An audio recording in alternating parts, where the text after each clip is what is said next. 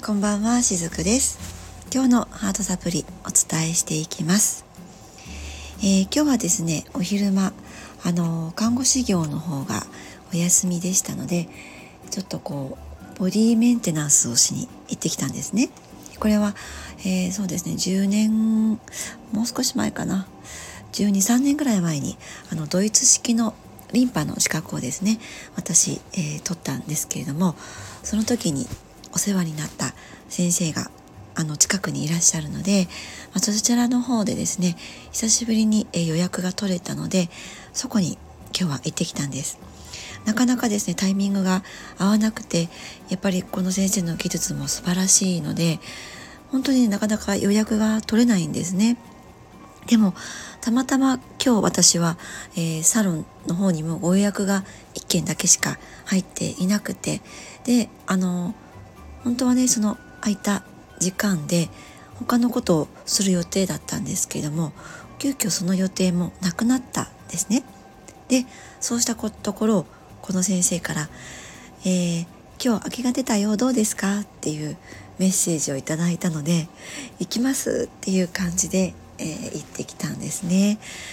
もうやっぱりね本当に良かったですあのリンパっていろいろとこうありますよね、まあ、流派というかいろんなあの施術があると思うんですけれども医学のところで見ると先進国なんですよねドイツっていうのは。なので、まあ、そこからの流れできたこのリンパっていうのはうんなんか本当にねもう体感的にすごいっていうあまりこう言語化がうまくできていないんですけども本当に感動して、えー、今日は帰ってきましたそしてですね今日はその前にあの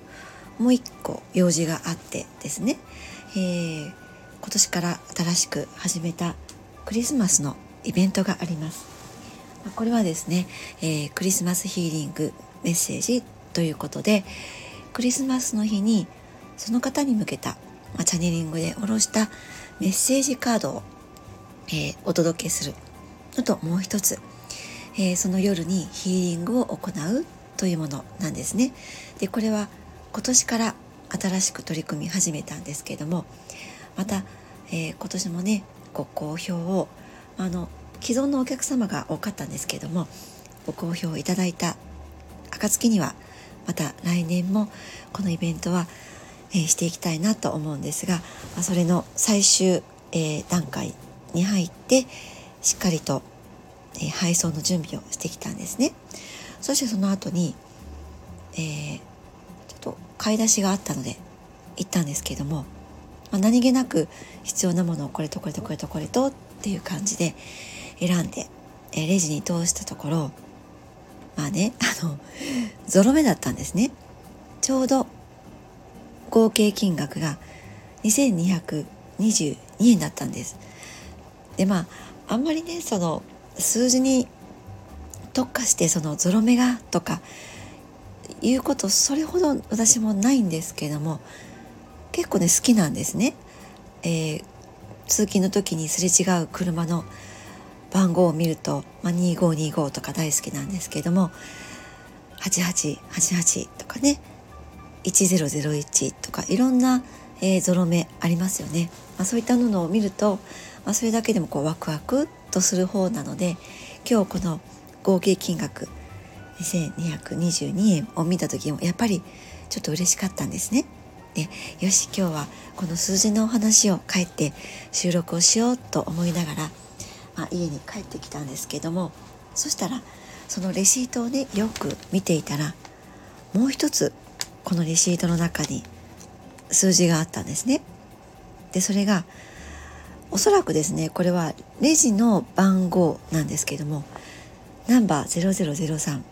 そしてもう一つの下にナンバー0033ってあったんですね。でまああのここは、えー、セミセルフレジなので商品を通してくださるのは店員さんなんですけれども、えー、支払いをするのはその機械で行うんですよねだからねこの003番台の0033の機械で私が支払いをおそらくしたんだと思うんですねまあ、そして今日は2022年の12月13日ということでなんかこのレシート1枚の中にも0と1と2と3とギュッギュッギュッと詰まってるなって、まあ、勝手にそんなあの解釈をしながら面白いなと思いながら今日はこのね数字についてお話をしてみようかなと思ったわけなんです。はい。ね、ちょっと前置きが長くなったんですけれどもあのまあ、スピリチュアルが好きな方ですね、えー、中にはこう占いのようなものもね好きな方いらっしゃるかなと思います、まあ、私も嫌いな方ではないです。あのえっ、ー、とずいぶん前にもお話ししたことがあるかもしれないんですけどもしいたけ占いとか好きなんですね。しいたけさんっていう男性の方が、えー、されているものなんですけども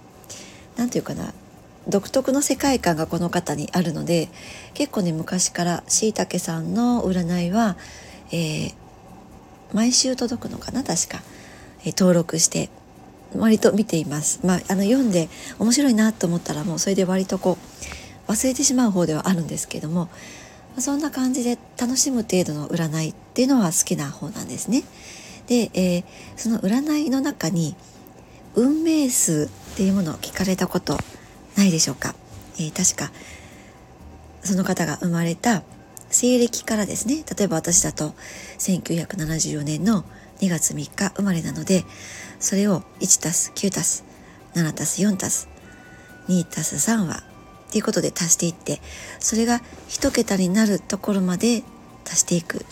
そしてそれに、えー、出た数字がその方の運命数と言われるものなんですね。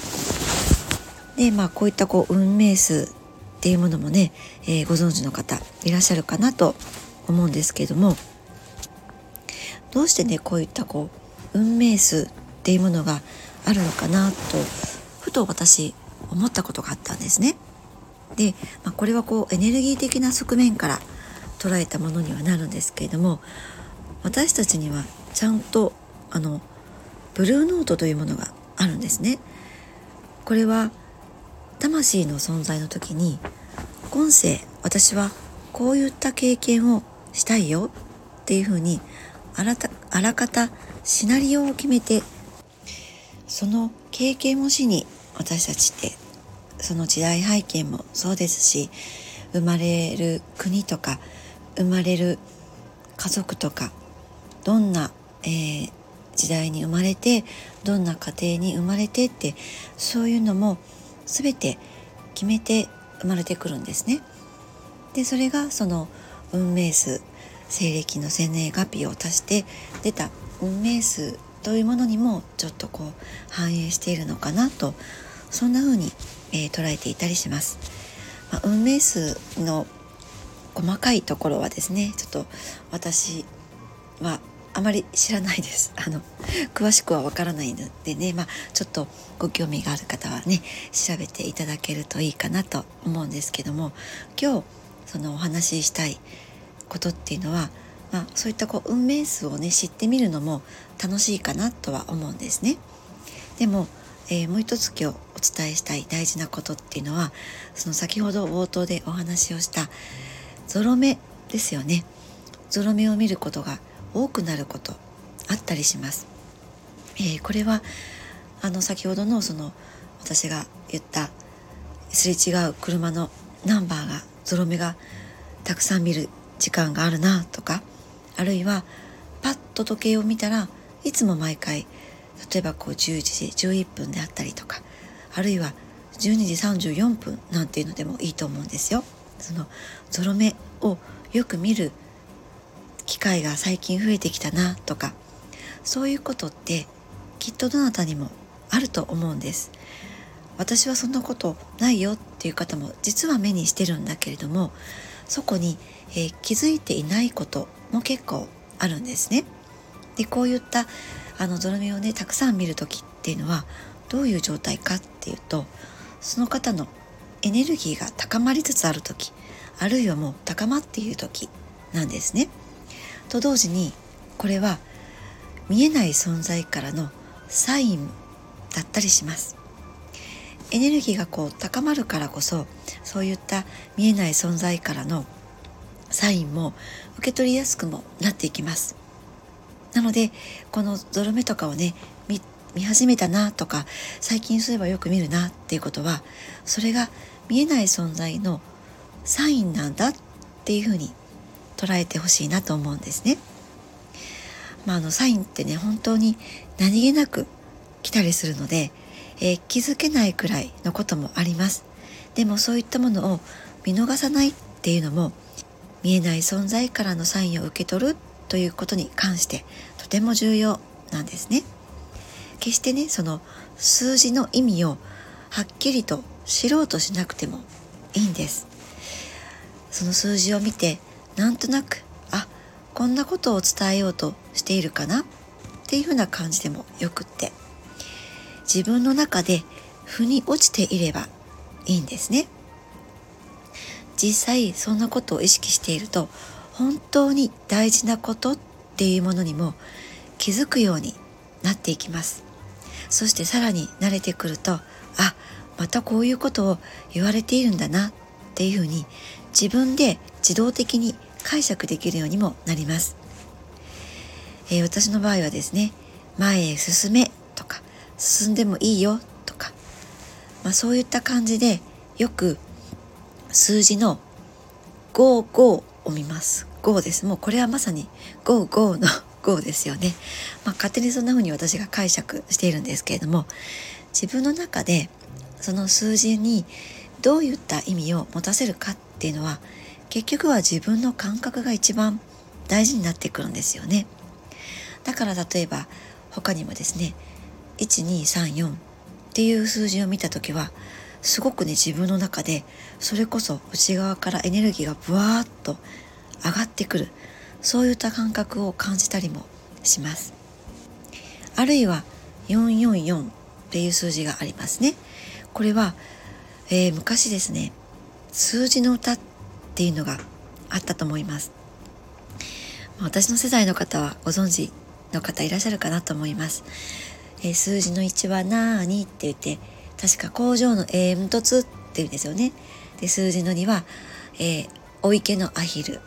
数字の3は耳ですね。この私たちのお顔の横についている耳。